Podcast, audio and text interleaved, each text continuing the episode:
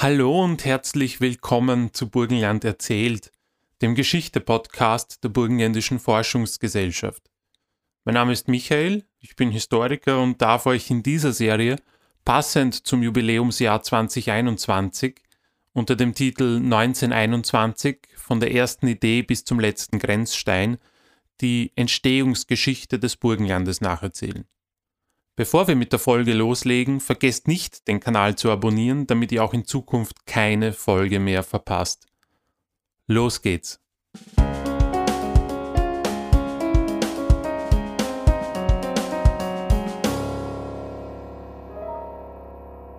Angeführt vom damaligen Staatskanzler Dr. Karl Renner ist eine österreichische Delegation am 14. Mai 1919 zu den Friedensverhandlungen nach Paris gereist. Diese hatten eigentlich schon im Jänner begonnen, aber anfangs war man noch mit dem Deutschen Reich beschäftigt, weswegen Österreich erst später geladen worden ist.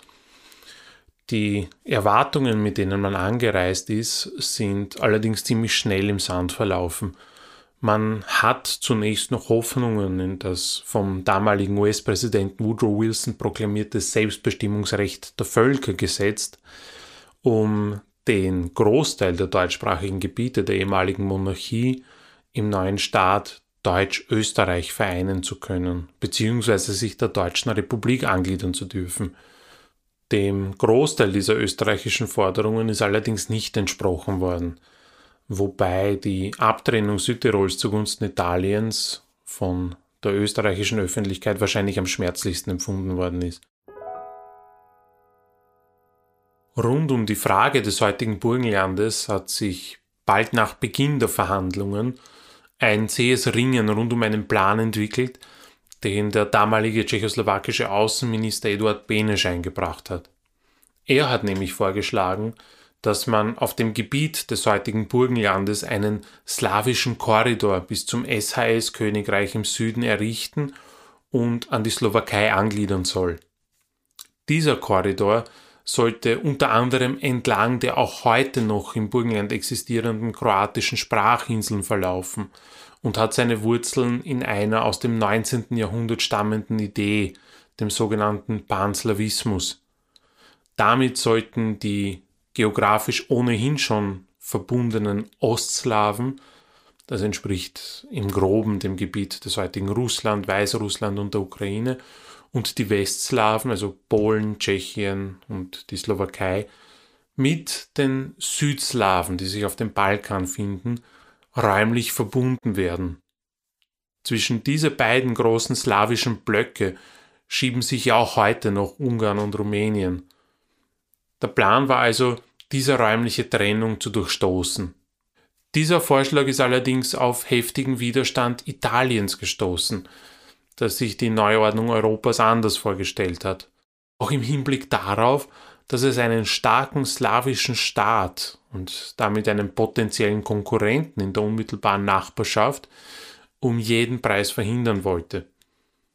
Auch wenn Frankreich die Tschechoslowakei in dieser Frage unterstützt hat, scheitert der Vorschlag am 8. März 1919 endgültig weil sich die USA und Großbritannien Italiens Position anschließen.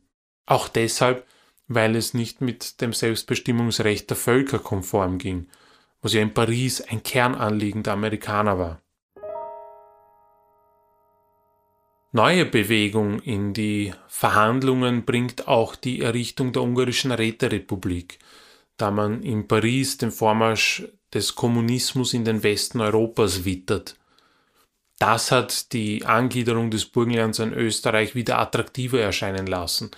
Einerseits, um das kommunistische Ungarn zu schwächen, und andererseits hat man zunehmend auch die Situation in Wien diskutiert, wo die Heiz- und Lebensmittelversorgung nicht funktioniert hat, Menschen hungern und frieren mussten. Die Sorge auf Seiten der Siegermächte ist daher groß gewesen, dass in dieser Situation auch Österreich dem Kommunismus anheimfallen könnte. Zunehmend ist man auch zu der Auffassung gelangt, dass die Agrargebiete des ungarischen Westens essentiell sind für die weitere Existenz Österreichs, weil die österreichischen Gebiete auch schon vor dem Krieg auf Importe angewiesen waren.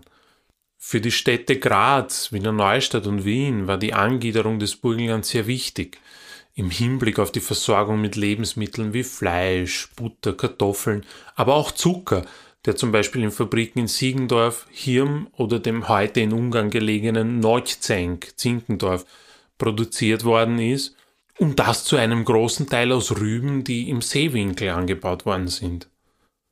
Später, nach der Angliederung des Burgenlands, hat man auch in Österreich, zum Teil mit Schrecken, feststellen müssen, dass die Agrarstrukturen des Burgenlandes zu dieser Zeit ziemlich rückständig sind. 1921 ist die Agrarproduktion doch deutlich hinter den Erwartungen zurückgeblieben, was auch an der kleinbäuerlich-kleinbetrieblichen Struktur mit sehr hohem Subsistenzgrad gelegen ist. Erschwerend kommt dann auch die schwache Infrastruktur hinzu, die die Verbreitung erschwert hat. In Paris hat man 1919 davon allerdings noch nichts geahnt und so ist letztlich entschieden worden, dass Deutsch-Westungarn an Österreich anzugliedern sei. Nachdem das Deutsche Reich in den Augen der Siegermächte hauptverantwortlich am Ausbruch des Ersten Weltkriegs seinen Frieden im Juni 1919 in Versailles bekommen hat, hat Karl Renner für Österreich am 10. September 1919 den Friedensvertrag von Saint-Germain unterzeichnet.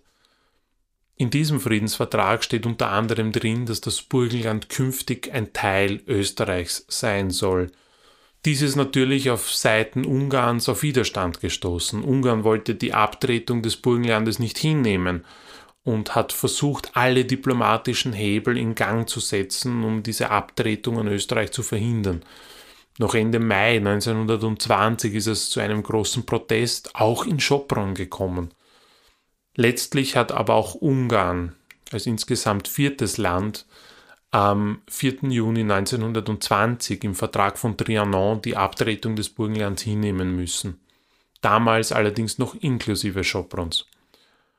Damit hat es zwei Drittel des beanspruchten Territoriums an seine neuen Nachbarn abtreten müssen.